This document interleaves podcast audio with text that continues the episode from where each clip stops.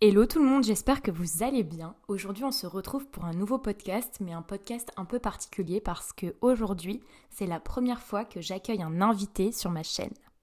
Donc voilà, j'espère que ça va vous plaire. Soyez indulgents parce que c'est la première fois que je réalise une interview. Euh, j'ai préparé les questions euh, grâce à vous et aux questions que vous m'avez posées sur mon Instagram. J'espère que ça vous euh, ça va vous apprendre plein de choses. Donc on va accueillir Clément. Euh, Clément, euh, il travaille dans le marketing d'influence et il est hyper passionné par son travail. Donc je suis ravie de l'accueillir ici. et puis je vous laisse du coup avec, avec la suite du podcast. Bonjour Clément. Salut Adèle. Ça va? Ça va et toi? Très bien. Je suis ravie de t'accueillir sur mon podcast, sur ma chaîne. Waouh, incroyable. Avec, euh, avec plaisir. Merci de merci d'avoir pensé à moi. Merci de m'avoir invité. Et puis euh, bonjour à tes euh, comment on dit Spinax Spinex? Ouais, je sais pas, j'ai pas pensé je sais pas. Spinax, ça claque, j'aime bien. Donc ça Ouais, c'est vrai, c'est pas mal. Je retiens, je retiens. En tout cas, ça me paraissait hyper logique de t'inviter parce que ben comme tu sais, c'est un peu enfin, c'est toi qui m'as donné envie de faire des podcasts déjà. Merci. J'aime beaucoup ce que tu fais. Et du coup, bah, je voulais en apprendre un peu plus euh, sur, euh, sur ce que tu fais et sur ton travail qui intrigue, qui m'intrigue et puis qui intrigue aussi, euh, je pense, pas mal de monde. Donc voilà. Avec plaisir. Il faut savoir déjà que euh, pour ceux qui nous écoutent, c'est hyper bizarre là, comment on est en train d'enregistrer le podcast parce que du coup, Adèle est chez elle tranquillement et moi je suis mm. sur mon canapé en, jogging à Lyon. On est à 300 km l'un de l'autre. On est mm. vraiment ne se voit pas. C'est très particulier. J'ai l'impression d'écouter un podcast en étant en train d'en faire un. C'est un peu Inception dans ma tête. Je sais pas pour toi, mais c'est très bizarre. Mais c'est euh, très agréable. Donc déjà merci de, pour tous ces compliments. Euh, je t'avoue que faire du podcast, c'est c'est assez chouette. Moi, j'aime beaucoup. Ça permet de découvrir un petit peu l'histoire des gens et euh, on est là pour ça aujourd'hui, donc c'est chouette aussi. Donc, ouais, c'est clair. ceux qui ne me connaissent pas dans ta communauté, euh, je m'appelle Clément, j'ai 24 ans, je suis actuellement à Lyon, mais je reviens de Berlin, j'ai vécu aussi à Madrid, j'ai beaucoup vécu à l'étranger et euh, je travaille aujourd'hui avec beaucoup de créateurs de contenu, influenceurs, peu importe comment on veut les appeler, talents, on les surnomme par beaucoup d'appellations. Euh, et, aujourd'hui, bah, je m'occupe euh, bah, de talent, de gérer des contrats, gérer des négociations, gérer euh, des campagnes digitales, marketing, etc. Donc voilà brièvement qui je suis. Top, ben, tu m'as devancé parce que j'allais te ah. poser la question. Mais du coup, c'est top. Et ouais, c'est vrai qu'on est à distance et tout, c'est assez drôle. Donc, euh, on va voir comment. S'il y a des problèmes techniques ou quoi, il faut être indulgent parce que déjà, on a galéré. On a mis euh, peut-être, je sais pas, 10 minutes à essayer de se connecter sur ce truc-là. Donc... Mais ta communauté, j'ai l'impression qu'elle est assez bienveillante. Donc, euh, oui. Je pense qu'ils vont pas tenir compte. Oui, ça c'est vrai, ça c'est vrai, j'ai de la chance. du coup, donc tu nous as dit en, général un peu donc ton métier. Moi, côté des questions euh, bah, sur Instagram, euh, voir s'il y avait des personnes qui avaient des, des interrogations. J'ai eu plein de questions et j'en ai eu une qui est revenue euh, plein de fois, donc on, eh ben, y viendra. Ouais. Et du coup, déjà, donc tu nous as dit en, gros, mais ce que je me demandais, c'est donc ton travail, donc tu as dit en, gros toutes les lignes du, du, job, mais mhm. toi particulièrement, c'est quoi que, que, tu fais, ta partie à toi?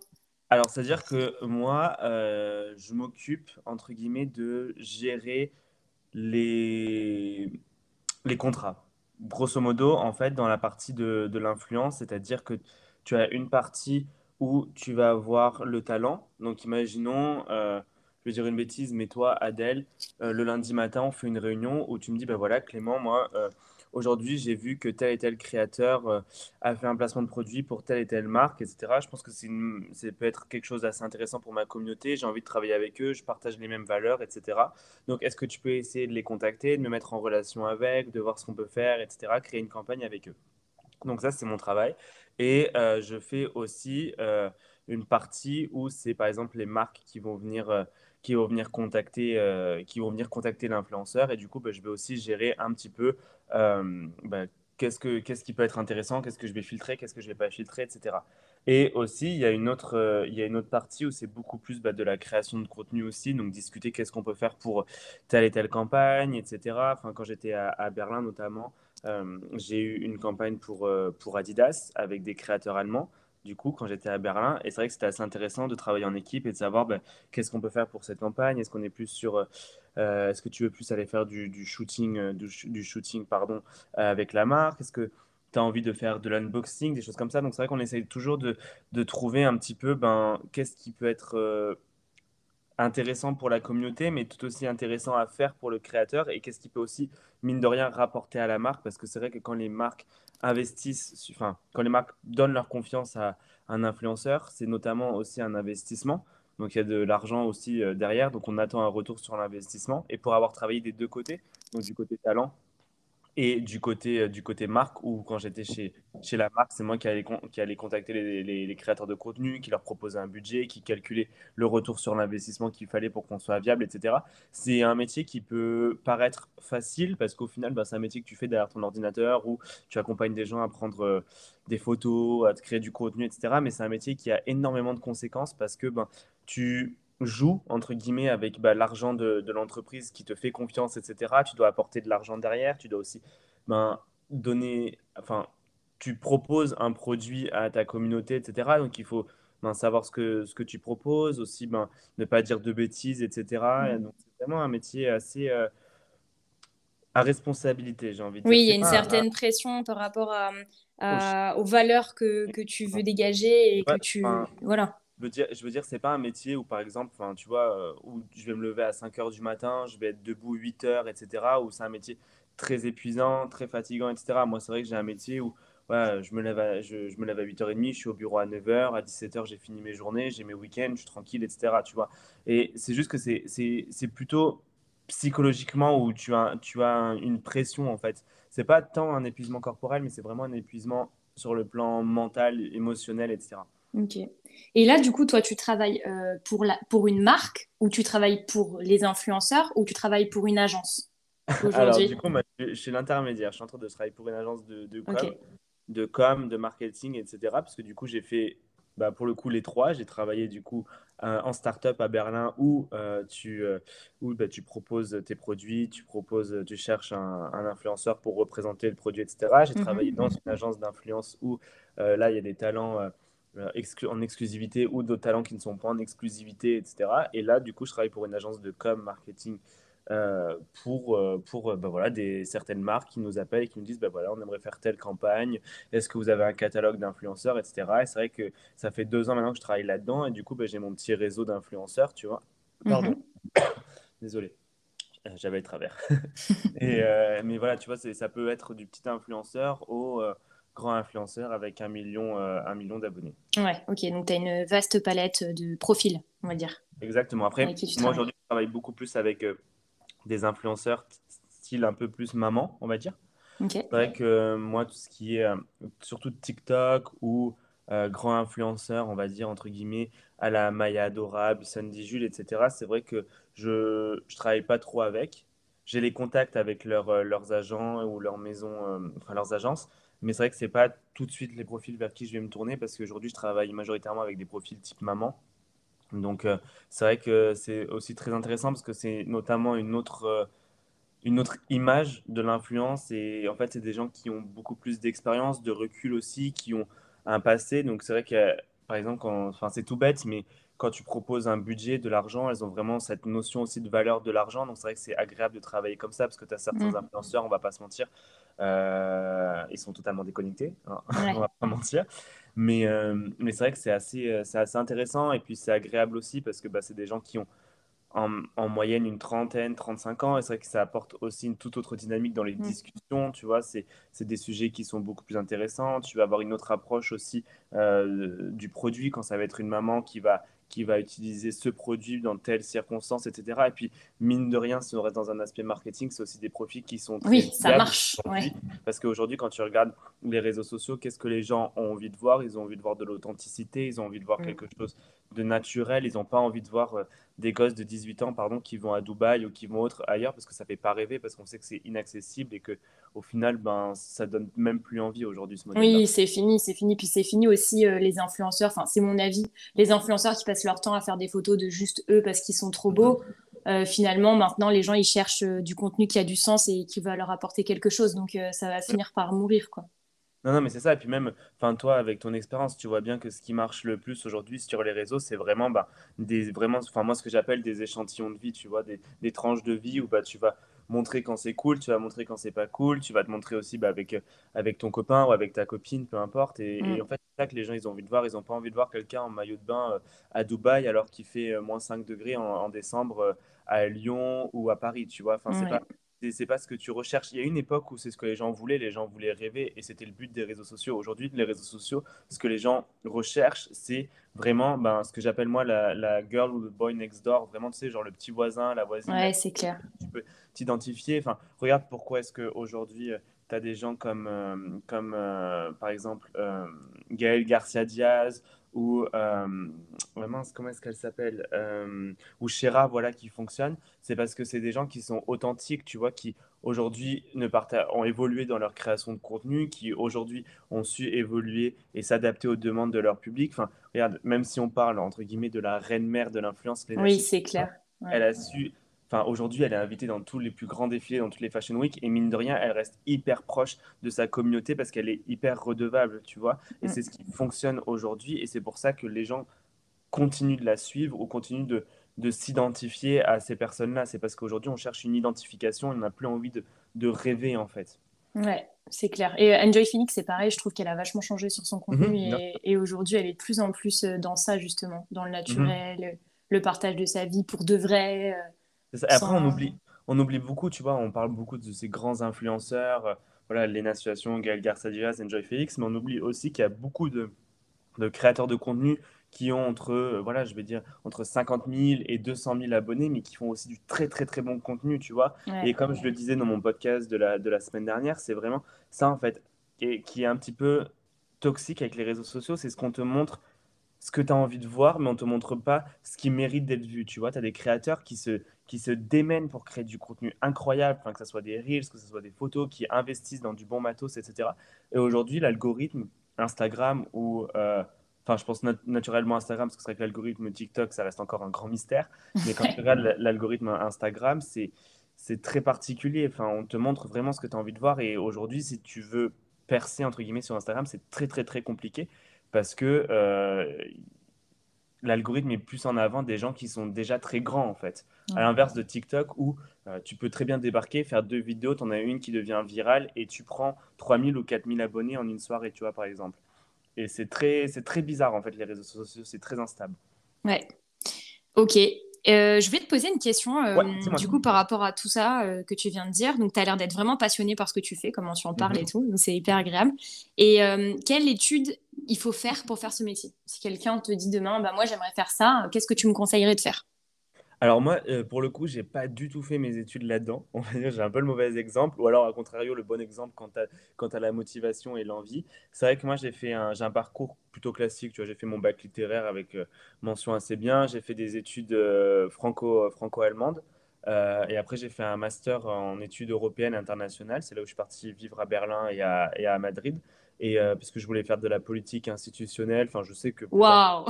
je ferai de la politique parce que c'est ce que j'aime, etc. Mais au final, j'ai fait aussi des cours de communication inc- euh, inclus dans mon, dans mon parcours et j'ai trouvé toujours ça intéressant. Et à contrario, j'ai toujours eu mon petit compte Instagram où j'ai toujours aimé euh, poster des photos, etc. Et je me suis dit, bah, en vrai, moi, ça me fait kiffer, tu vois, j'adore poster des photos, j'adore faire des stories, faire des reels, etc. Et à l'époque, j'avais fait un petit peu de YouTube aussi et je me suis dit, bah, en vrai, je trouve ça chouette, j'aimerais bien voir l'envers du décor.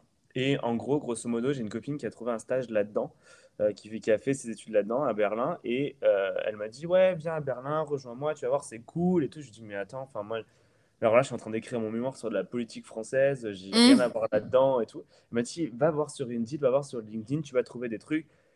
La politique c'est bien mais si t'as pas d'expérience dans le dans le milieu civil ou t'as pas d'expérience euh, voilà euh, professionnelle tu vas tu vas franchement être hyper déconnecté et au final ne- tu vas être comme tous les politiques actuels où tu vas être déconnecté de la réalité. Et je me suis dit, bah, en vrai, c'est pas faux.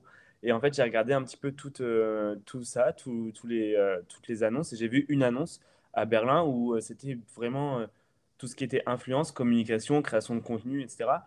Et ils cherchaient pas forcément quelqu'un qui avait, qui avait de l'expérience, ils voulaient quelqu'un qui parlait très bien français, qui était capable aussi de parler allemand, donc c'était mon cas, et qui est quelqu'un qui était très motivé, qui avait envie d'apprendre, vu que c'était un stage. Et je me suis dit, pourquoi pas, j'ai passé les deux entretiens et euh, j'ai été pris et je me suis retrouvé là-dedans. sans connaissance ou au bout de deux mois, on te donne des budgets euh, à cinq chiffres pour, euh, pour, euh, pour l'entreprise et tu es là en mode, ben, j'ai pas d'expérience, mais Mmh. comment je fais? Et après, en fait, tu apprends, tu deviens un peu autodidacte et tu te dis, bon, ben, on te fait confiance, on te donne des responsabilités. Maintenant, c'est à toi, Clément, de Vas-y, tu prends le taureau par les cornes, tu euh, y vas et tu fonces. Et en vrai, je pense que c'est le plus important si jamais ceux qui bah, nous écoutent euh, veulent se lancer un petit peu dans ce milieu-là, mais plutôt dans la partie dans laquelle je suis, on va dire la partie de l'ombre.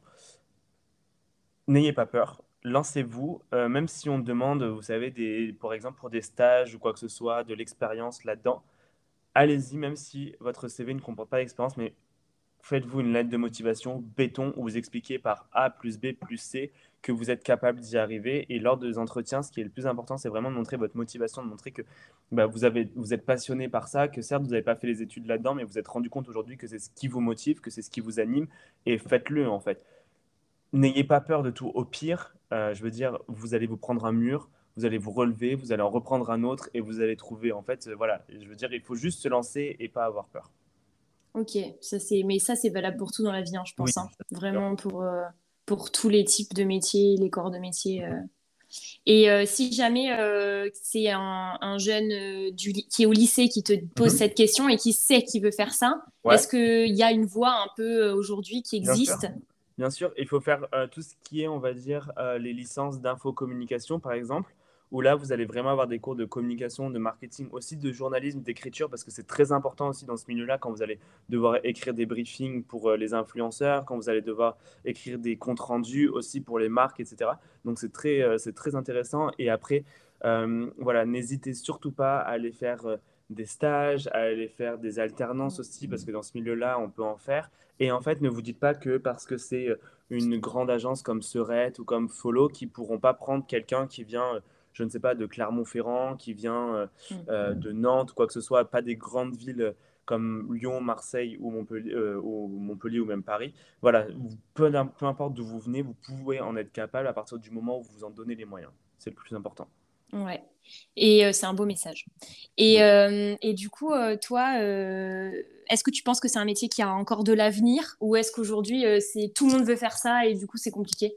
Alors, c'est une question où je pense que j'ai pas la réponse. Enfin, il n'y a pas de bonne ou mauvaise réponse. Moi, mon ressenti, c'est que c'est un métier qui est très instable. Euh, et moi, c'est ce que j'aime. C'est-à-dire que, par exemple, si demain Mark Zuckerberg dit bah, Facebook, Instagram, c'est terminé, bam, qu'est-ce qu'on fait? On essaie de trouver une solution sur TikTok, sur Pinterest. On sait que Pinterest est en train de monter beaucoup en ce moment. Donc, s'il y en a qui aiment énormément Pinterest, jetez-y parce que c'est pas un canal qui est trop saturé et il y aura du marketing d'influence d'ici la fin d'année, début 2023 sur Pinterest parce qu'on a vu que euh, en interne, Pinterest est en train vraiment de travailler tout ce qui est marketing d'influence parce que ben ils veulent aussi récupérer leur part du gâteau. Donc Mhm. c'est un canal qui est pas encore très saturé, comme TikTok, même si TikTok est en train beaucoup de monter, c'est un canal qui est pas très saturé.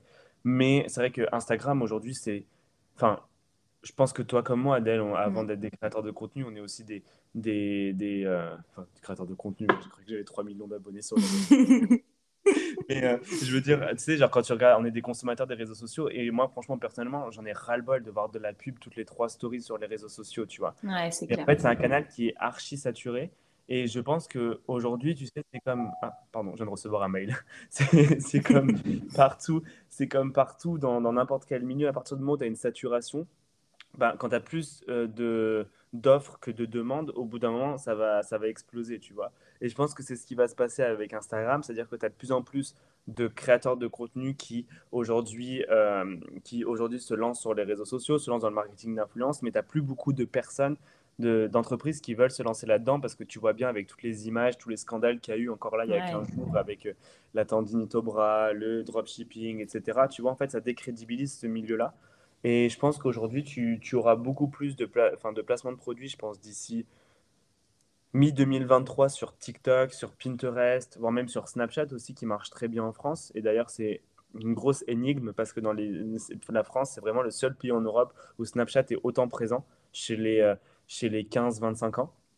Quand Ah tu ouais. regardes, par exemple, en, en Allemagne ou, euh, ou en Espagne, Snapchat n'est pas du tout utilisé. Euh, Enfin voilà, c'est utilisé, mais je veux dire pas autant en France. Alors tu as beaucoup de créateurs de contenu qui sont sur Snapchat en France, etc.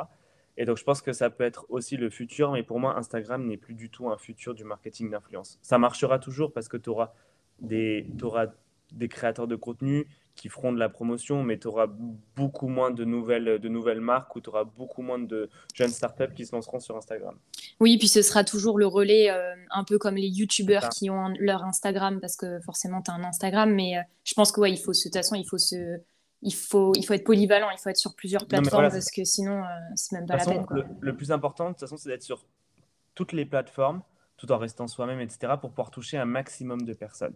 En fait, c'est ça qui est important. Enfin, je pense que voilà, et c'est un truc tout bête. Aujourd'hui, toi, tu fais du, tu fais du podcast et en fait, bah, tu attires ta communauté Instagram sur ton podcast, par exemple. Et ça aurait été la même chose si tu avais une, un, compte, un compte YouTube ou un compte TikTok, tu vas ramener ta communauté parce qu'au final, ta communauté qui est sur le podcast, c'est peut-être pas forcément la même communauté que tu as sur Instagram ou sur TikTok ou quoi que ce soit. Comme quand tu fais des podcasts, naturellement, tu fais la promotion aussi de ton Instagram ou de tes autres réseaux sociaux parce que, bah, mine de rien, aujourd'hui, si tu veux, si tu veux percer ou si tu veux te mettre en avant, tu es obligé d'être un peu autodidacte et de faire ton autopromotion en fait. Ouais, c'est sûr. Et puis, euh, ouais, comme tu disais, Instagram, c'est tellement saturé que si tu veux donner un contenu un peu différent et, et sortir du lot, il euh, faut faire autre chose, quoi.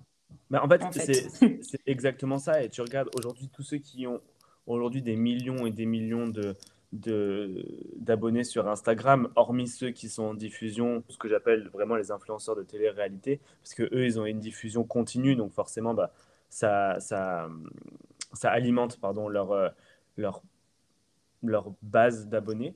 Mais aujourd'hui, tous ceux qui ont percé sur Instagram, c'est ceux qui en 2013-2014 avaient été les premiers sur YouTube et qui sont ensuite lancés les premiers sur Instagram qui ont pris la vague et quand tu regardes aujourd'hui, ceux qui ont fonctionné sur TikTok, c'est ceux qui ont pris la vague pendant le premier confinement et qui aujourd'hui ont utilisé leur communauté de TikTok pour les driver sur leur communauté Instagram en fait.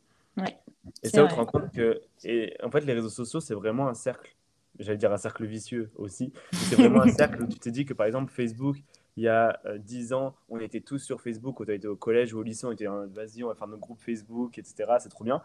Ensuite, on s'est dirigé sur Instagram. Et en fait, ce qui s'est passé de Facebook, Instagram est en train de se passer entre toutes les personnes qui étaient sur Instagram partent maintenant sur TikTok et qu'aujourd'hui, mm. sur Instagram, tu retrouves la moyenne d'âge a évolué. Elle est plus aux alentours de la vingtaine. Elle s'élève maintenant aux alentours de la trentaine parce que bah, c'est des personnes plus âgées qui vont utiliser Instagram.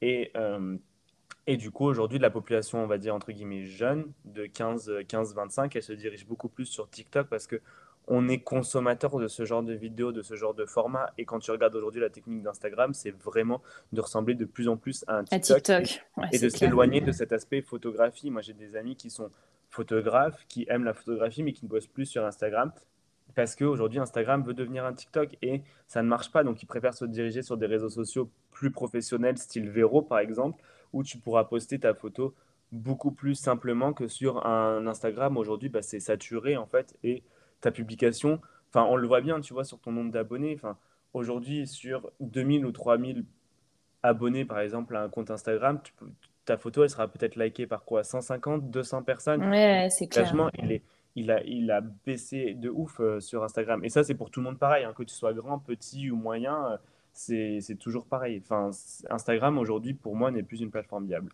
Ouais, et puis c'est même euh, démotivant parfois quand euh, tu mmh. fais des contenus euh, que tu prends du temps à faire, etc. et que tu te rends compte que finalement, ben, t'es pas mis en avant.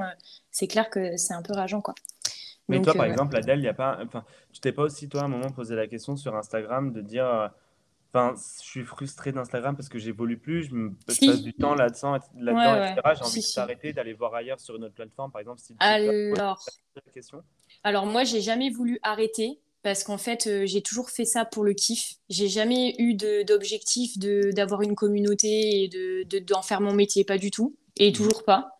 Donc, si j'ai jamais vraiment eu euh, en mode ah ouais, c'est bon, euh, j'en ai trop marre parce que j'arrive pas à évoluer, parce qu'en fait, c'est pas vraiment mon but. Mais c'est vrai que des fois, quand même, tu te dis mince quoi. Tu, tu, tu, fais une photo. un peu vite fait et elle est super bien likée, etc. Puis après, tu vas mmh. faire un contenu un peu plus un peu plus sympa. Et là, euh, ben, c'est pas ça. Et là, c'est ce genre de trucs qui font un peu, un peu les jetons, quoi. Mais euh, du coup, euh, c'était carrément ma démarche en allant sur le podcast. C'est que je m'y retrouve beaucoup plus aujourd'hui. Tu vois, sur Instagram, les gens, ils like mes photos. Des fois, ils vont commenter, mais ça va être genre en mode vite fait. Tu vois, quand tu, quand tu te retrouves avec des commentaires ouais, trop bien ce que tu as fait, trop bien ce produit, ah, trop bien. Bah, c'est cool, tu vois, les gens, ils prennent le temps quand même de, de mettre un commentaire, donc franchement, c'est super cool. Mais tu vois, les retours que j'ai sur le podcast, ça n'a rien à voir. Genre, je me suis retrouvée avec des gens qui m'ont envoyé des pavés en me disant Ouais, euh, du coup, par rapport à ce que tu as dit, tu vois, je suis d'accord avec ça, je suis pas d'accord avec ça. Et je me dis, c'est fou, c'est ça que je veux, tu vois, c'est ça que je veux dans les réseaux. On se rend pas compte, mais le podcast aujourd'hui, c'est une plateforme énorme et c'est pour ça qu'il y a plein de entre guillemets, pardonne-moi du terme, mais de petits créateurs comme, comme toi et moi, mm. qui pensent sur le podcast parce que c'est encore un, un, canal qui n'est pas encore saturé, tu vois. Enfin, je pense que voilà, on, se l'est dit nous en, interne tous les deux et c'est pas un secret. On a écouté les podcasts par exemple de Anna RVR et on s'est bah, en fait, c'est chouette aussi et c'est une autre façon parce que aujourd'hui, quand tu regardes YouTube, ça fonctionne plus ou moins. Mais aujourd'hui, on passe de plus en plus de temps dans la voiture, dans les transports en commun et mm. autres. Et on sait que la radio ne fonctionne plus, que les plateformes de streaming comme Apple Music, Spotify ou Deezer fonctionnent. Et qu'en fait, ben, les gens, ils en ont aussi un petit peu marre d'écouter de la musique. Ils ont besoin de se divertir d'une autre façon. Et en fait, le podcast sert à divertir d'une autre façon. Alors, ça peut être de n'importe quelle manière. Ça peut être un podcast, je sais pas, de chronique criminelle, de psychologie, de sexualité ou du podcast de divertissement ou de développement personnel comme on est en train de faire, par exemple. Mais c'est vrai que ben, c'est assez intéressant le podcast et c'est vraiment une toute autre forme. Et moi, je trouve, je sais pas ce que ça t'a fait, toi, Adèle, la première fois où tu t'es enregistré, mais littéralement, moi, la première fois où je me suis enregistré, j'ai l'impression d'être nu en face d'une scène et tu sais, de parler à des gens où tu ne peux pas voir le visage. Même si je me suis dit, voilà, je sais que ça va être mes potes, ça va être ma famille qui vont m'écouter, etc. au début j'avais vraiment l'impression d'être nu sur une, scène, sur une scène devant une, salle entière, mais vraiment plongé dans le noir. Tu sais, tu es là en mode, tu racontes ta vie, tu racontes, bah, je me suis fait plaquer de telle manière, mm. je me suis, voilà, j'ai eu cette expérience, euh, je me suis, je me j'ai pris telle cuite et j'ai fait ça et j'ai fait ci. Et puis, à un moment, tu es là en mode, c'est bien Clément et tout, mais euh, tu, tu, sais que tu sais pas à qui tu t'adresses. Ouais, ouais. que ça le podcast, c'est que tu peux tout dire, mais sans te faire juger derrière, tu vois. Et je trouve ça chouette. Ouais, ouais, le premier, c'est chaud. Le premier, c'est dur. Et après, moi, ça me fait un peu l'image de je me confie et ça me fait du bien, en fait, de faire des podcasts. Mais enfin, moi, c'était vraiment le but avec mon podcast. Et c'est aussi pour ça que bah, mon podcast, je l'ai appelé En tête à tête avec. Parce que c'était vraiment comme, un, comme, comme une séance chez le psy. Parce que j'ai toujours eu très peur d'aller chez le, chez le psy où moi, je, je, parle pas beaucoup avec mes parents, etc. C'est pas des. Genre, sur les sujets euh, dans lesquels j'aborde, par exemple, dans mon, dans mon podcast, c'est vraiment pas le. que je j'aime pas en parler avec les autres. Et c'est vrai que je me suis dit, vas-y, j'ai pas envie d'aller chez le psychologue et tout, ça va me coûter une blinde. euh, vas-y, j'ai pas envie. Et je me suis dit, vas-y, euh, tu prends un micro à 50 balles sur Amazon, tu branches euh, tes. Euh, tu branches sur ton ordinateur et tu vas et j'étais là en mode vas-y t'as déjà claqué 350 balles des fois pour, pour un appareil photo pour faire quatre vidéos YouTube pour t'enlacer et tout et j'étais là en mode vas-y tu peux, tu peux y aller et, et en vrai, et en vrai ça, ça, fait super du bien et vraiment pour tous ceux qui nous écoutent si vous avez envie de, vous lancer dans du podcast, c'est pas un, investissement euh, de ouf. Voilà, vous prenez juste un micro ou même vous prenez vos, écouteurs, peu importe, et juste lancez-vous. Parlez de ce que vous avez sur le cœur, parlez de, n'importe quel ressenti. Il n'y a pas de sujet euh, débile ou il n'y a pas de sujet tendance ou quoi que ce soit, parce que on a tous des histoires qui sont uniques. Et ben, par exemple, là, on a une histoire qui se, qui se croise avec Adèle, c'est pour ça qu'on fait ce podcast aujourd'hui. Et juste, ben, lancez-vous. Vous avez chacun a quelque chose à apporter sur ce marché-là en fait. Même si j'appelle ça un marché, mais c'est pas un marché. C'est voilà, chacun a une histoire à, raconter et une histoire personnelle qui peut aider quelqu'un. Moi, je sais que par exemple, j'ai fait un podcast sur euh, ben, l'acceptation du corps en plein été où c'était ben, ce culte du summer body, etc. Et euh, j'ai justement fait un podcast où j'étais là en mode ben non, moi je refuse ce mythe-là. J'ai le corps que j'ai. J'ai pas envie de me, de me restreindre à, à manger. Ok, je fais du sport, mais j'ai pas encore, euh, voilà, comme un dieu grec. Et, et, euh, et d'ailleurs, c'était le, podcast qui était le plus écouté. Et, ah ouais? euh, Ouais, bizarrement, c'était le, quatrième ou cinquième podcast et c'est celui qui a été le plus écouté. Et, et, en fait, j'ai reçu des messages en me disant, bah, moi, c'est un message qui me fait du bien parce que c'est vrai qu'aujourd'hui, quand tu regardes les réseaux sociaux, même si tu as de plus en plus de body positive, bah, c'est du body positive qui est porté par des personnes qui ont 3 millions d'abonnés, mais qui après peuvent, euh, un mois plus tard, peuvent aller voir euh, un coach sportif et perdre 10 kilos, tu vois, par exemple, ou des choses comme ça. Donc, tu t'identifies pas trop à ce genre de message. Mm. Et, juste, en fait, c'est ça, c'est. Encore une fois, comme j'ai dit au début du podcast, je pense que Adèle et moi, on est un peu genre les, les bons copains, bonnes copines. On est là, on, on discute de tout. On est, on est juste là pour éveiller un petit peu les consciences, aussi éveiller votre votre esprit critique ou quand vous écoutez le, le, podcast, vous vous dites Ah ben là, je suis pas d'accord, tu vois, moi je pense que ça et ça, ah ben oui, ça c'est pas bête. En fait, c'est vraiment le but de faire un podcast, c'est de, de partager en fait des histoires et de partager des idées et qu'au final, quand vous, ayez, quand, pardon, quand vous avez coupé vos, votre téléphone, vous vous dites soit j'ai appris quelque chose, ou alors, ah ben, ça m'a un petit peu titillé l'esprit, en fait. Je sais pas pour toi, Adèle, hein, mais moi, ouais, ouais. Oui, oui, c'était vraiment l'objectif. Et c'est ça qui est super plaisant quand tu reçois des messages, parce que tu reçois vraiment des messages constructifs avec des vrais des vrais voilà des vraies choses quoi et ça c'est fou et moi la première fois que j'ai commencé à avoir des retours enfin les premiers messages que j'ai reçus sur les podcasts je me suis dit mais voilà mais en fait c'est ça que je veux des réseaux en fait c'est vraiment créer de l'échange et du partage quoi pas juste poster une photo et euh, ah waouh trop beau ou t'es tu vois c'est surtout créer un, un, environnement sain tu vois où mm. Les gens peuvent ils ont confiance en fait se juger tu vois et te mm, dire mm. bon bah Adèle, tu as parlé de ça aujourd'hui et moi, je me, je me, suis retrouvé dans ton histoire. Est-ce que mm. on peut en discuter un peu plus Enfin, c'est vraiment ça. Et je pense que les gens aujourd'hui veulent se reconnecter les uns avec les autres. Ils n'ont pas envie de, de, suivre des personnes qui ont euh, un million, deux millions et qu'au final, ben, ils sont pas capables de s'identifier à eux, tu vois. Ouais. Et euh, est-ce que euh, de, ton, de ton point de vue euh, du coup un peu plus in, mhm. euh, le milieu de l'influence, c'est un milieu sain ou est-ce que c'est un milieu mhm. qui a tendance à jalousie, mesquinerie, méchanceté, etc. C'est une question que j'ai eu ça. Alors c'est particulier. C'est un milieu qui est très très très particulier parce que c'est un milieu où chacun veut tirer la couverture vers soi. En même temps, c'est aussi compréhensible hein, parce que ben, le plus tu seras mis en avant, le plus les marques te reconnaîtront, etc.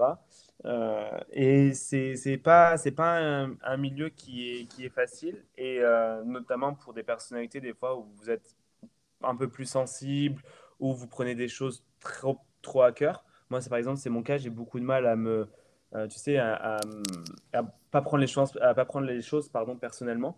Et c'est vrai que dans ce milieu-là, des fois, c'est pas facile parce que quand tu es en train de faire une négociation et qu'on te. Moi, ça m'est déjà arrivé sur une négociation où euh, tu envoies 3-4 fois les prix, tu négocies les prix, etc. Et qu'au bout d'un moment, bah, la personne te dit euh, grosso modo que en fait, euh, bah, tu es nul, que tu n'es pas capable de gérer un, truc comme ça parce que ben, tu n'es pas capable de te mettre d'accord sur des prix, etc. Tu sais, des fois, ça fait un peu, ça fait un peu mal. C'est très, très malsain comme, comme milieu parce que c'est toujours la course à je vais prendre le tarif le moins cher parce que je vais prendre le moins de risques. Mais d'un côté, tu as le, as le talent de l'autre côté qui attend aussi son argent, etc. Et tu as certaines marques pour qui ben, les influenceurs, c'est juste, voilà, tu donnes un chèque et puis basta. Alors qu'en fait, ben non, c'est du travail derrière, c'est de la création. Et à, contrario, tu as des talents qui sont là en mode, ben, ouais, ben moi je veux telle et telle marque, c'est facile d'y accéder. Alors qu'en fait, ben non, c'est aussi un vrai métier d'avoir son carnet de, de marque, de son carnet de contact à, à grandir, à, à faire, euh, à faire croître, etc. Et actualiser aussi, parce que bah, tu as des gens qui partent, des gens qui viennent, donc c'est pas facile de garder toujours le contact. Et, euh, c'est vrai que des fois, c'est un milieu où c'est difficile de souffler. Tu vois, des fois, moi, c'est vrai que ça m'arrive de rentrer à la maison à 18h et de me dire, bon, bah, là, euh, il y a telle marque qui, qui, qui, attend que tel influenceur poste, donc il faut que je check si à 19h, 19h30, c'est la bonne story, que je puisse voir si ben, c'est le bon c'est le bon code promo, est-ce que le lien est bien actif, etc. Bah, sinon, il faut que je renvoie un message. Alors, par exemple, quand, quand je travaille avec, euh, avec une startup, pour une startup, pardon, bah, je dois renvoyer un message euh, au manager, mais le manager, ça se trouve, il est occupé. Donc, quand tu vois le message, il doit renvoyer un message au talent, mais du coup, le talent, parfois, bah, il est aussi occupé. Donc, c'est quelque chose qui prend encore 12 heures. Donc, derrière, tu perds des bénéfices, tu perds du profit, pardon, etc. Et à contrario, quand toi, tu défends le talent, eh ben, on va t'envoyer un truc, sauf que ben, il faut que tu arrives à joindre le talent et que le talent, bah, il ne peut pas te répondre. Donc, c'est très, très, très compliqué et c'est pour ça qu'il faut apprendre à souffler et à gérer son stress dans ce, dans ce milieu-là. Ok. Et entre les, entre les talents, il y a, y a de la rivalité beaucoup ou pas? Euh, Moi, ça m'est. Enfin, là, dans l'agence où j'ai travaillé à Berlin, c'était une agence où c'était majoritairement des influenceurs euh, allemands. Donc, euh, les... je pense que le milieu allemand est différent j'ai envie de dire, culturellement est différent.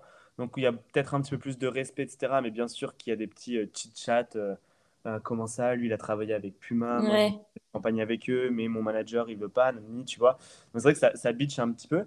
Mais, mais du côté français, c'est vrai que bah, nous, on a déjà fait des. Quand je travaille pour une start-up, on a déjà fait des, des événements, des choses comme ça. Et c'est vrai qu'on a déjà reçu des messages en disant Ah, bah pourquoi l'influenceur A, il a été payé tel prix, alors que moi, l'influenceur B, euh, j'ai pas, été pas été payé le même prix, alors que bah, on a la même couverture, nanani, nanana, tu vois.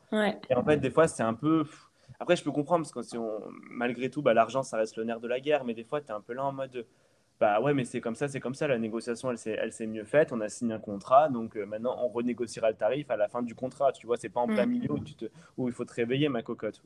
Tu vois. Donc, euh, des fois, c'est très. euh, euh, c'est très. Enfin, d'un côté, j'ai pas envie de me plaindre parce que c'est pas un métier, comme je t'ai dit, qui est physiquement éprouvant, mais psychologiquement, il faut. Tu, tu, tu prends des coups, en fait, tout le temps. Et euh, c'est perturbant. C'est très perturbant au début. Ouais. Et il y a un truc, moi, que je ressens beaucoup, c'est aussi euh, à mon niveau, hein, c'est Mhm. euh, que c'est un milieu très fermé dans le sens où, en fait, euh, t'as aucune fille qui te donnera une réponse quand t'as une question.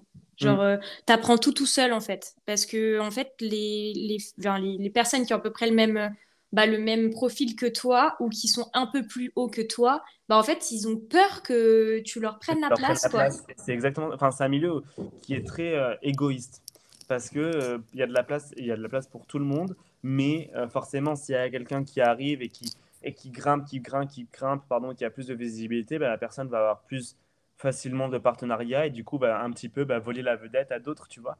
Et, Ouais. et c'est, enfin, c'est clairement ce qui s'est passé si tu regardes dans le conflit, euh, enfin, je suppose, euh, dans le conflit Léna Situation, Maya Adorable, parce que ben, Maya Adorable a lancé son projet de, euh, tu sais, genre de compte secondaire avec des photos en Kodak, et au final, ben, deux jours plus tard, Léna Situation a fait la même chose et que Léna est montée beaucoup plus rapidement parce que ben, sa communauté est aussi trois fois plus grande que celle de Maya Adorable, par exemple, tu Oui. vois. Et alors qu'au final, il y a de la place pour tout le monde et qu'elles sont sur deux segments qui sont similaires, mais sur deux segments qui sont aussi opposés parce que bah, tu en as une qui a vraiment une petite vie parisienne tranquille et l'autre qui voyage beaucoup plus aux États-Unis, etc. Alors qu'au final, il y a de la, vraiment de la place pour tout le monde, mais c'est qu'au, c'est un milieu qui est très égoïste, mine de rien. Ouais. Et euh, du coup, toi, quand tu as travaillé côté marque, comment tu dénichais ou sélectionnais un influenceur? Alors, c'est euh, très simple d'un côté, mais à la fois très compliqué parce que bah, tu vas sur le profil, euh, tu fais tes recherches, tu passes du temps. Donc, tu sais, des fois, tu es sur Instagram, donc tu regardes un petit peu avec les hashtags, tu regardes un petit peu les trends, les, pardon, les trends, les trends, ma mère de 45 ans qui, qui, a pris le contrôle, les traînes un petit peu, euh, les, un petit peu du moment, etc. Euh, donc après, là, tu regardes ou tu vas, tu sais, t'as des, des, euh, tu vas directement sur le site des agences, tu, tu les appelles et ils t'envoient, tu sais, un catalogue avec tous les talents, genre style Shona Evans, We Evans, etc. Et ils t'envoient tous les catalogues. Et ensuite, tu regardes, donc soit tu contactes par, euh, par email, et une fois que le premier contact par email se fait, moi je donne toujours mon numéro WhatsApp professionnel parce que c'est beaucoup plus facile de communiquer par WhatsApp que communiquer par mail. Et notamment bah, quand tu es avec euh, un influenceur où il reçoit tellement de mails à la, minute que c'est pas, pas pratique. Et après, ben, tu, la première chose que tu te demandes dans ce milieu-là, c'est que, bon, de un, tu expliques le produit, tu expliques ce que tu attends, pourquoi tu as contacté l'influenceur, parce que bah, tu penses que ça peut être une bonne égérie ou un bon égérie, non, une bonne égérie, pardon, euh, ou un bon ambassadeur. Et euh, après, tu regardes le budget que tu as. Et la première chose que je demande, moi, c'est les statistiques. Parce que grosso modo, c'est euh, comme ça que tu vas pouvoir apprendre à connaître la communauté de l'influenceur. Alors, des fois, tu en as qui veulent pas, et je le comprends aussi, mais Ah oui, aussi il y a des gens qui refusent de donner leurs il y a des gens qui statistiques. refusent d'envoyer leur- d'envoyer leurs statistiques avant que tu aies signé un contrat. Ah bon? Parce que ça, ça revient aussi du, du domaine privé aussi. Je veux dire, t'as pas à donner à une marque tes, sta- tes statistiques Ah comme ouais. ça. Je me suis Mais jamais posé la question, moi, tu vois.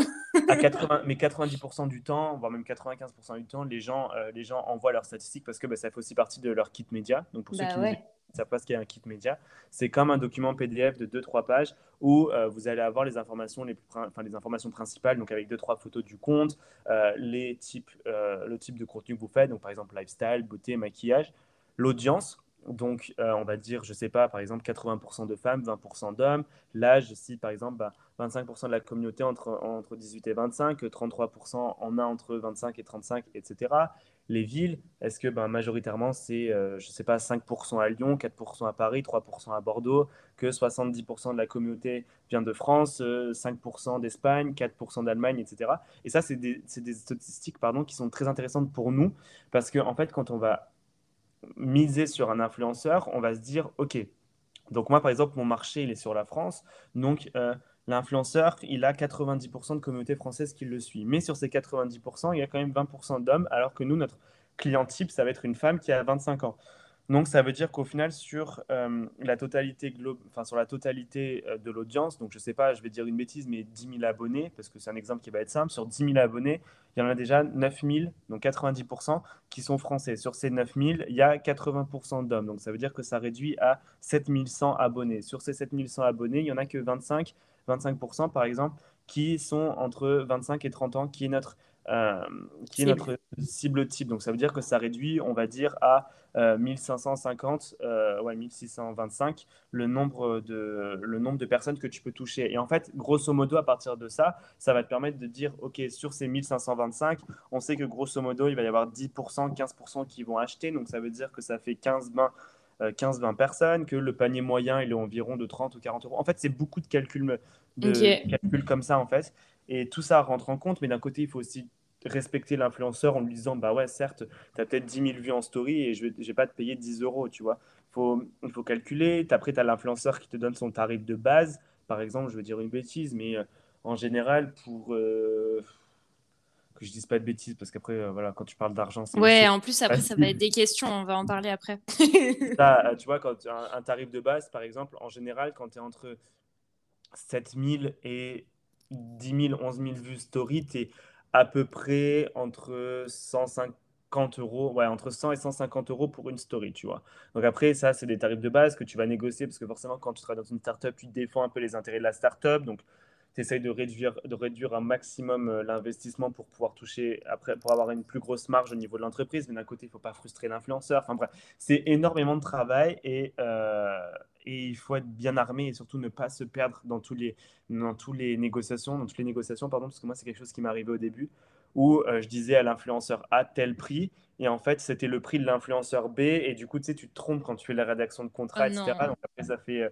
Après, c'est comme ça que tu apprends, mais c'est vrai que j'étais là en mode oh là là, quel abruti. je me suis dit putain, il fallait que ça tombe sur moi, quoi. Genre. Euh. Oh là là. Et, euh, et quelqu'un de qui est sur les réseaux, qui connaît pas mhm. tout ça, euh, à partir de quand il peut se considérer comme étant un créateur de contenu influenceur pour une marque? À partir de ah, quand il est intéressant, tu vois? En fait, pour une marque, on va dire que grosso modo, moi je m'occupe à la fois des gros et des petits, parce que quand on est dans une startup, euh, vous faites tout. Hein. C'est-à-dire que vous avez signé pour euh, le marketing, vous vous retrouvez à la fois à faire du contenu, à la, fois, à la fois faire la vaisselle et le ménage. Hein. Euh, mais, mais en gros, je m'occupe à la fois de grands et de petits. Et je sais que nous, dans la société où j'étais, les petits, je commençais en général à partir de 2000 abonnés. parce qu'on se rend compte aussi que c'est chouette, parce que quand tu es dans une niche un peu spécifique, par exemple, quand tu vas faire par exemple des professeurs de yoga, des choses comme ça, avec 2000, 2500 abonnés, euh, ben, des fois c'est bien parce que ça, ça permet d'avoir euh, cette relation euh, mmh. ben, exclusive de copine, tu vois, de copine qui va partager à, à, ses autres copains. À ses autres copains, tu vois, moi je sais que par exemple, j'ai euh, bientôt 2500 abonnés sur les réseaux sociaux. Euh, sur les 2500, j'en ai 75%. C'est des gens que je connais vraiment, que c'est des potes, des connaissances de voyage, etc. Donc, tu vois, genre, si je, si je vais montrer un produit, on va me des questions, bah, tu l'as vraiment pris, ça fonctionne, etc. Et en fait, c'est ça que les marques cherchent aujourd'hui. Tu n'as plus besoin d'avoir 20 000, 30 000, 40 000. Il suffit que tu en, aies 2000, mais que tu aies un super engagement, que tu prends le temps de communiquer avec eux. Ça suffit largement. Et une chose qui est primordiale aussi pour s'il y en a parmi parmi ta communauté qui écoute ça, euh, c'est vraiment, et s'il vous plaît, faites-le, mettez votre adresse mail aussi dans votre biographie et pas uniquement dans le bouton, parce qu'en général, quand, quand euh, les personnes... Ah, je savais pas. Quand les personnes font tu, leurs recherches, elles font leurs recherches à partir de l'ordinateur, et il n'y a pas le bouton Mais non. envoyer un email sur, sur l'ordinateur. Donc, 80% du temps, des fois, tu, tu, perds un petit peu du temps à aller chercher sur ton, sur ton portable, etc., l'adresse mail. Donc, s'il vous plaît, mettez votre adresse mail en bio pour qu'on puisse vous contacter beaucoup plus facilement.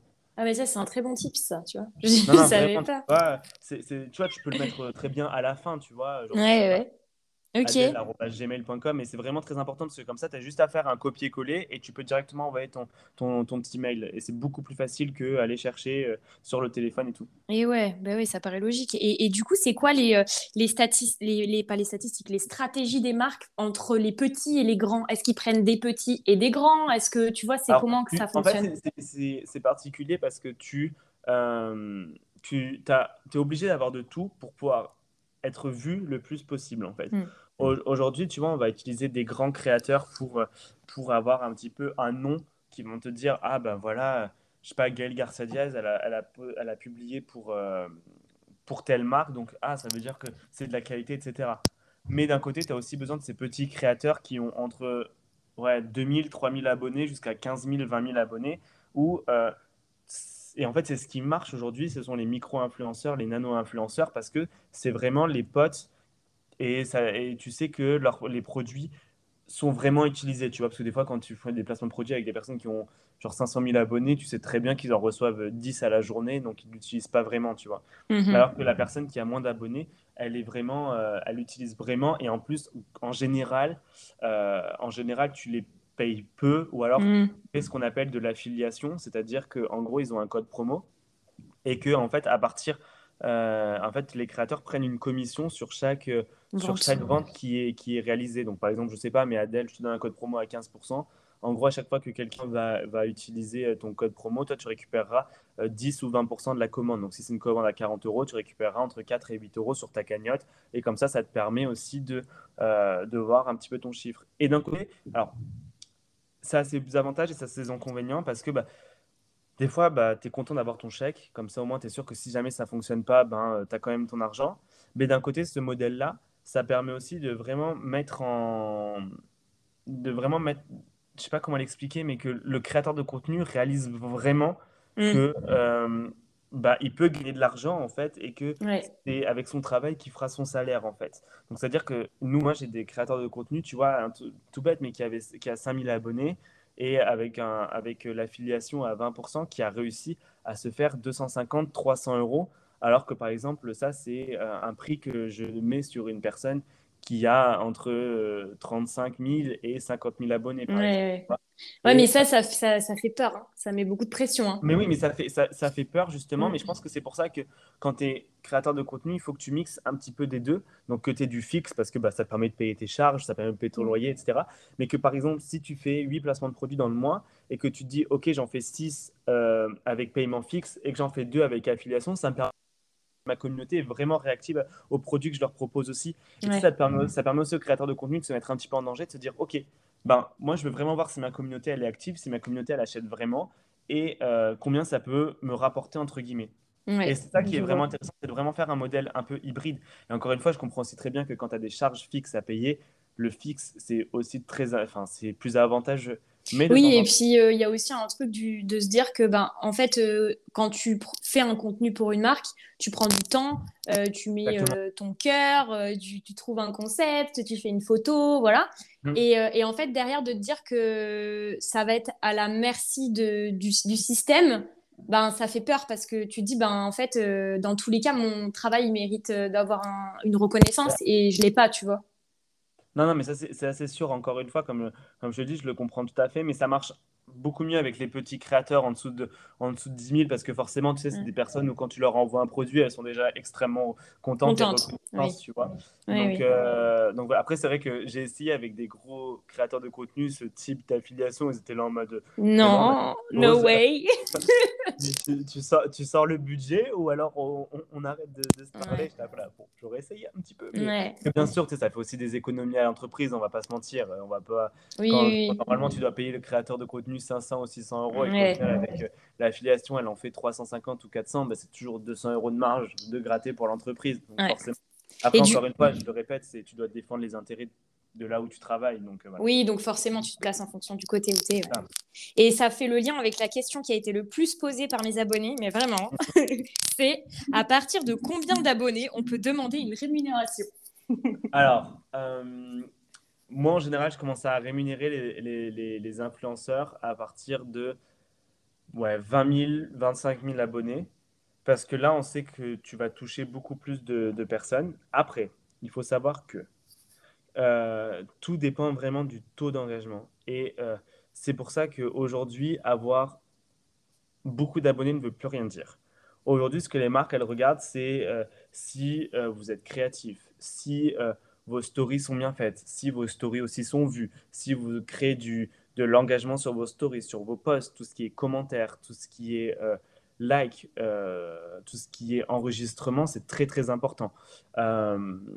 Euh, par exemple, un, petit conseil, n'hésitez pas dans vos publications à mettre une petite question en disant, ben voilà, je sais pas, actuellement c'est l'automne qui arrive, ah bah l'automne c'est ma saison préférée, j'ai trop hâte d'aller au Starbucks, prendre mon pumpkin euh, ice latte, etc. Et vous, quelle est votre boisson préférée, tu vois? Et en fait, ça permet aux marques de se rendre vraiment compte si les gens like pour liker ou si les gens, par exemple, vont vraiment prendre le temps de lire la, la, la, la biographie. Bah Par exemple, toi, quand je regarde, quand je regarde tes reels ou quoi que ce soit, je vois que tu as un super taux d'engagement en commentaire et que les gens sont là et, et, lisent ta biographie et répondent à tes commentaires. Tu sais, mm. pas des commentaires en mode waouh, trop belle, tu vois, genre c'est non. Ils, prennent, vraiment le temps de lire et ça, c'est agréable et c'est quelque chose qui est important pour les marques. C'est de se dire, ok, est-ce que les gens suivent la personne pour la suivre ou est-ce que les gens suivent la personne parce qu'ils sont, ils se reconnaissent vraiment dans son contenu, par exemple? Ok, donc en fait, euh, c'est une réponse euh, nuancée. Tu dis entre 20 et 25 mais ça. Euh, y a, ça peut Déjà, être moins. le, le, B à bas, c'est que tout travail mérite salaire. Donc, à partir mm. du moment où on vient vous, vous, euh, vous comment s'appelle, vous, euh, vous, contacter, mm. n'hésitez pas à négocier votre bout de gras. Il faut savoir que même si après on vous dit non, on reviendra toujours vers vous parce qu'il ne faut pas oublier que les marques ont besoin de visibilité. Donc, n'hésitez jamais à, vous, à défendre votre beefsteak et à vous dire bah moi je sais que j'ai telle communauté, même si c'est que 30 ou 40 euros, ben moi j'aimerais bien avoir 30 ou 40 euros quand même, parce que je sais que je peux vous rapporter de l'argent. Et c'est vrai qu'il ne faut pas oublier que les marques, elles ont besoin de votre visibilité aujourd'hui. Parce que mine de rien, mettre 30 euros dans un influenceur, ça reviendra toujours moins cher que bah oui, euh, acheter une pub euh, sur TF1 ou mettre un panneau publicitaire dans Paris, par exemple, tu vois. Donc n'hésitez jamais à, à, à, moyenner quelque chose, même si après on vous dit non et qu'on vous propose l'affiliation et que vous preniez l'affiliation quand même, ne vous sentez pas bête de demander quelque chose. Après, c'est vrai que quand vous avez 2000 ou 3000 abonnés que vous demandez, parce que moi ça m'est déjà arrivé à 2000 ou 3000 abonnés de, qu'on te demande 80 euros ou 100 euros, je suis un peu là en mode euh, ma cocotte, mon coco, euh, on arrête de rigoler 30 secondes. après, quand, quand tu vois 15 000, quand tu as 10 000, 15 000 et que là tu te dis, bah attendez, moi j'ai quand même une communauté, j'ai travaillé pour avoir cette communauté, j'aimerais avoir mm. un petit quelque chose, voilà, défendez votre business aussi. Et il y a un truc autour de ça, c'est que, bah, tu sais, comme je te disais tout à l'heure, on te dit pas. Donc, en fait, les filles qui sont autour de toi dans le même cercle, bah, en général, ça marche. Enfin, pour moi, ça a marché comme ça. J'ai commencé euh, et je me suis entourée de filles qui avaient à peu près le même nombre d'abonnés parce que forcément, bah, euh, j'avais envie de voir ce que faisaient les autres et c'est devenu un peu mes copines et tout. Puis mmh. après, tu vois, tu grandis euh, avec elles et tu, tu montes à peu près pareil qu'elles et tout. Et en fait, tu en mmh. arrives à un moment où en fait, personne te dit. Et en fait, tu sais pas celles qui se font euh, rémunérer ou pas parce qu'en fait c'est hyper tabou c'est secret genre et, en fait c'est hyper, hyper bizarre parce qu'au final vous êtes tous dans le même cercle tu vois bah oui sur le moment de l'argent tout le monde est tout le monde est en sueur alors que je suis en mode mais les gars enfin alors oui certes ok c'est de l'argent mais je veux dire on se doute tous de combien vous êtes payé je veux dire enfin voilà, on connaît très bien les tarifs d'une story, parce que moi à l'époque je travaillais en story et c'est ce qui fonctionne le mieux pour des retours sur l'investissement que des posts par exemple. Ok. Et là en mode, euh, on sait très bien combien vous gagnez. Enfin, il faut arrêter de dire, euh, voilà, par exemple, comme Mila Jasmine a dit qu'elle était millionnaire, les gars, arrêtez de. Elle n'est pas millionnaire. Oui, elle n'est pas millionnaire. de produits sur les télé-réalités, aujourd'hui, ça vaut que dalle. Enfin, je veux dire, euh, moi, on m'a proposé des candidats télé-réalité avec 300 000, 400 000 vues en story, alors qu'ils n'étaient même pas encore en, alors qu'ils n'étaient pas encore ou qu'ils n'étaient plus en diffusion télé. Euh, pour, des, pour des sommes, je peux vous dire que c'est des sommes, mais minime. Enfin, je veux dire, c'est vraiment tout petit. Vous avez l'impression que c'est des gens qui prennent 1000 euros par story alors qu'ils en prennent 10 euh, fois moins, par exemple. Et après, ils dire, ouais, je suis millionnaire, etc. Alors qu'en fait, non. Euh, voilà. Les influenceurs et les créateurs de contenu gagnent bien leur vie. Euh, et après, tout est une question de placement et de comment est-ce qu'ils gèrent leur argent aussi. c'est comme partout dans la vie. Hein. Tu peux très bien gagner un SMIC, mais si ton train de vie fait que tu arrives à te mettre de l'argent de côté, tu peux, tu peux après à la fin du mois te faire plaisir en faisant des voyages. Mais si par exemple tu gagnes 2000, 3000 euros mais que tu en dépenses 3005, bah forcément euh, ton train de vie, ça sera pas le même. Ouais, c'est sûr. En fait, tout est une question de placement et de savoir comment tu utilises ton argent. Mm. Et du coup, à partir de combien d'abonnés euh, tu peux en vivre?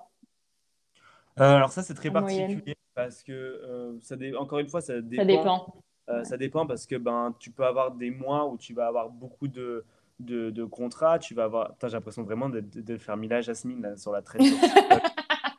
tu peux avoir des mois où je peux faire 2000, des mois où je peux faire 3000. Et puis, ouais, je vais pas mentir, mais oui, je suis millionnaire. Non, je mais euh, non, non, après, ça dépend vraiment des mois parce que tu as des mois où tu sais que les marques vont être beaucoup plus euh, en demande. Donc, par exemple, là, tu sais qu'on arrive dans la période Black Friday, de Noël. Donc, tu sais que là, bah, les calendriers vont être bookés. Enfin, même pour toi, tu sais que tu vas être contacté par, euh, par des agences presse, etc. Donc, voilà, c'est euh, ça va être ça va être blindé mais tu as des moments aussi où c'est l'été où tu sais très bien que les personnes regardent les réseaux sociaux l'été enfin dire quand tu es en vacances ou quand tu es euh, tu vois il y a beaucoup moins de il y a beaucoup moins d'activités. Donc c'est pour ça que je sais pas si vous avez marqué mais l'été tu as beaucoup moins de placements de produits par exemple de fin juillet à fin août parce que tout le monde se prépare pour la rentrée et la début rentrée. Enfin, voilà c'était euh, les rentrées rentrées des familles les cartables nanani c'est le retour du sport, tu as eu pas beaucoup de placements de produits comme ça. Et tu sais que septembre, novembre et décembre, c'est les trois mois c'est chaud, pour les placements de produits. Et après, tout le reste, c'est plutôt chill. Donc vraiment, ça dépend, c'est, ça varie en fait. Et, pareil pour une agence, et pareil pour une agence de com. Enfin, moi, par exemple, là où je travaille, c'est aussi très variable. Enfin, là, on sait qu'on arrive dans la, dans la, période de fin d'année, donc on a énormément de contrats, donc tu as beaucoup d'argent qui rentre. Mais par exemple, sur le reste, en début d'année ou quoi que ce soit, quand c'est beaucoup plus calme, c'est aussi un, un petit peu plus difficile. Ok. Et du coup, justement, euh, toi, si tu devais conseiller à un influenceur euh, mhm. le, débat euh, indépendant ou agence, c'est quoi ton avis? Rester le plus possible indépendant. Ok. Le plus possible, parce que bah, déjà, d'une, vous allez gagner plus d'argent, hein, parce que l'agence prend toujours une commission sur, sur les factures, etc. Bon, après, voilà, hein, c'est normal, hein, c'est un travail, tout travail mérite salaire, et, c'est tout à fait normal. Mm. Mais moi, je conseille vraiment d'être indépendant, parce que vous avez vraiment votre mise sur tout, ou alors travailler en famille, par exemple, bah, je ne sais pas, avec votre frère, votre soeur, votre maman, etc. Moi, j'ai une créatrice de contenu qui, qui fait travailler sa maman, qui mm. sa maman gère tout ce qui est ses mails, ses appels, son planning, etc. Donc, voilà, au moins, vous savez que vous êtes de manière sûre. Mais après, à partir du moment, encore, voilà, c'est parce que ce sont des profils qui sont, on va dire, à moins de 70 000 abonnés, où tu sais que c'est encore gérable. gérable. Et mais c'est vrai mm. qu'après, quand vous, vous développez beaucoup et que vous voulez aussi... Euh, vous voulez aussi avoir des jolis placements de produits, atteindre de jolies marques, c'est vrai que passer en agence, c'est aussi beaucoup plus facile. Après, attention, n'allez pas dans n'importe quelle agence. Il y a des agences aujourd'hui qui sont spécialisées dans, euh, dans, beaucoup de, dans beaucoup de domaines. Je pense notamment, par exemple, à Joséphine Agency, e-Ground, qui sont spécialisés dans les mamans. Tu as Serret Production, qui est beaucoup plus spécialisé dans euh, le la jeunesse, etc.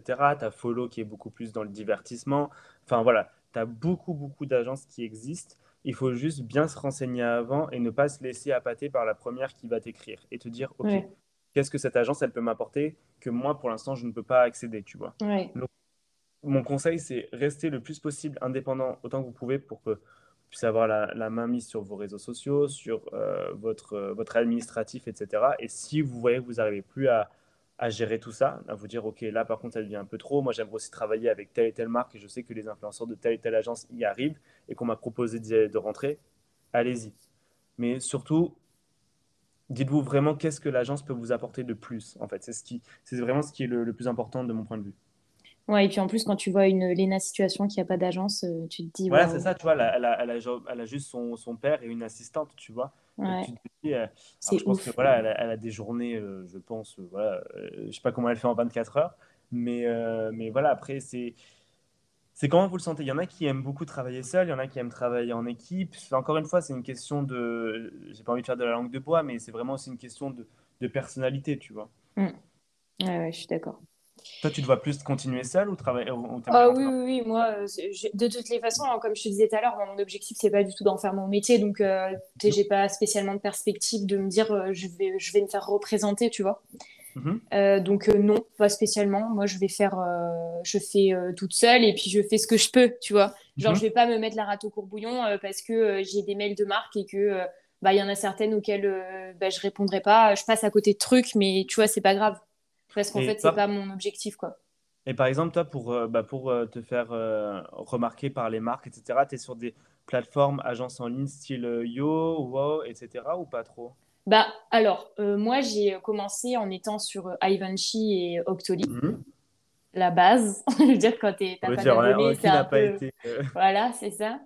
Et j'avais fait Yo, mais j'ai jamais eu des propositions sympas avec ce... Et je trouve que la plateforme, elle est... Je sais pas, je j'adhère pas trop. Mm. Euh, après, j'avais fait Talent Web Academy. Ouais. J'y suis toujours, j'y vais de temps en temps. Des fois, j'ai des, des partenariats. En fait, ce qui est bien avec Talent Web Academy, c'est qu'ils proposent des partenariats rémunérés. Mm-hmm. Et euh, pas forcément euh, pour des gens qui ont 50 000 abonnés, quoi. Donc, c'est plutôt cool. Et après, sinon, les, les... j'ai des marques qui me contactent et puis après, je vais dire un truc que personne ne dit parce que et ça se dit pas, mais moi je contacte les marques aussi. Bah, en même temps, c'est aussi, aussi, important, hein, je veux dire, c'est aussi comme ça que tu gagnes aussi un peu ton pain. Hein, je veux dire, on va pas se mentir, il y a beaucoup de marques. Et moi, quand j'ai travaillé dans les startups, on a reçu énormément de messages et de messages de gens qui avaient 800 abonnés, 1000 abonnés, 1100 abonnés en disant Bah voilà, moi je, je suis dans telle niche, j'ai ça. Je pense que votre produit, il peut m'apporter aussi, on va pas se mentir, parce que ça, fait plaisir d'avoir des produits gratos. Bah et, et, euh, et, je pense que ça peut aussi faire vendre à ta communauté. Après, franchement, j'ai envie de le dire, hein, n'oubliez jamais que les marques, elles ont toujours besoin de visibilité. Donc, ça reviendra toujours moins cher à une marque de vous envoyer un produit, de vous envoyer un pull, de vous envoyer, je ne sais pas, euh, euh, une crème pour le visage, que de payer, euh, voilà. ah non, mais c'est clair. Franchement, j'ai envie, le seul et unique conseil que je peux vous donner là, à l'heure actuelle, c'est écrivez, tentez, n'ayez pas peur. au pire des cas, vous allez, au pire des cas, euh, vous allez être laissé en vue. Au pire des cas, ils supprimeront votre message parce que bah, voilà, ça les intéresse pas. Vous allez recevoir un nom et au mieux, on va vous dire ah bah pourquoi pas, euh, on peut vous envoyer ça. Donc franchement, go, allez-y.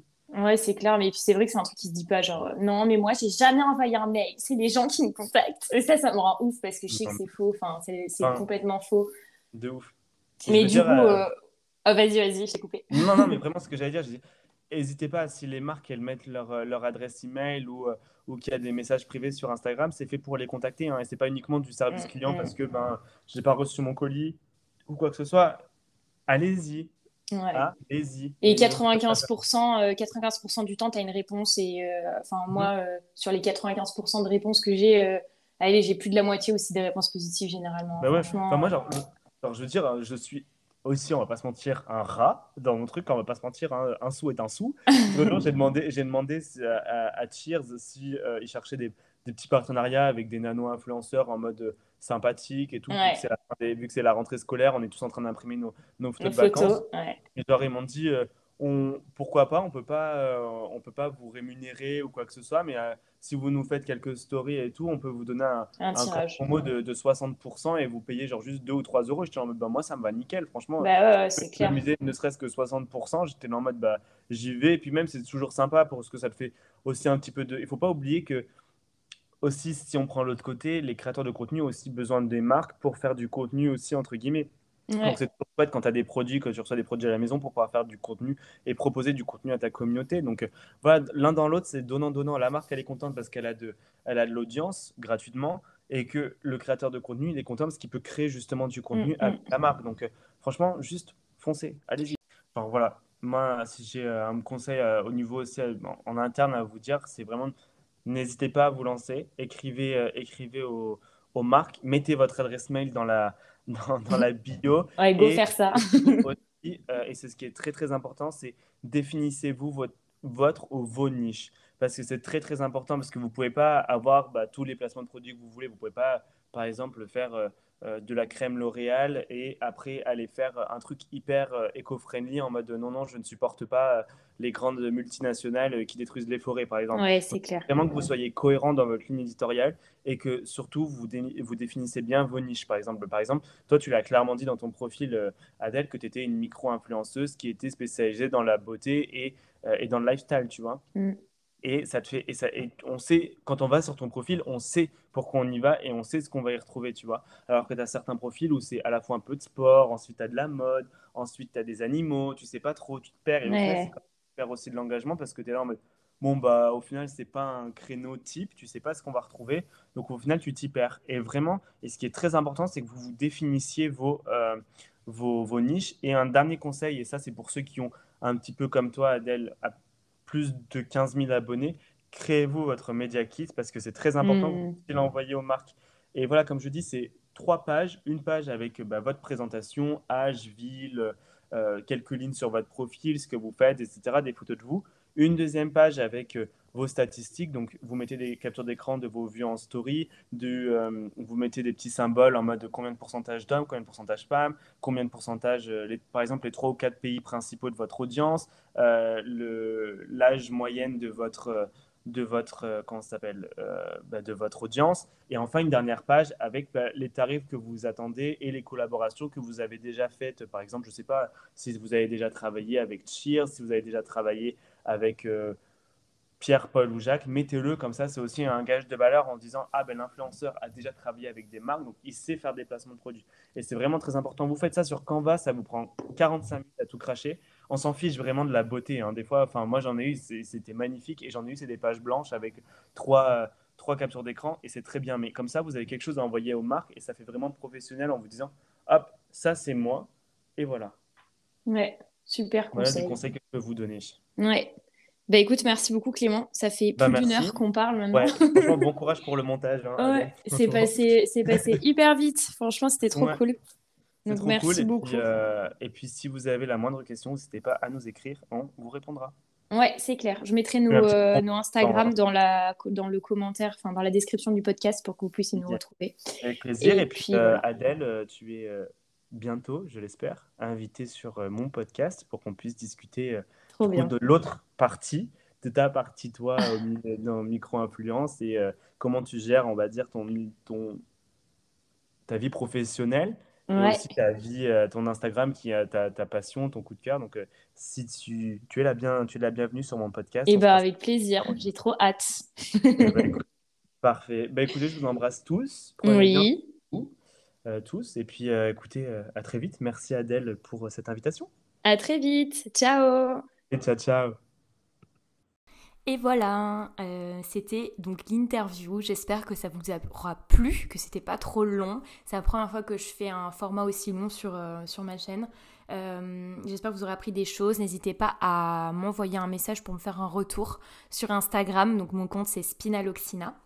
Et, et puis je vous dis à la semaine prochaine pour un nouvel épisode.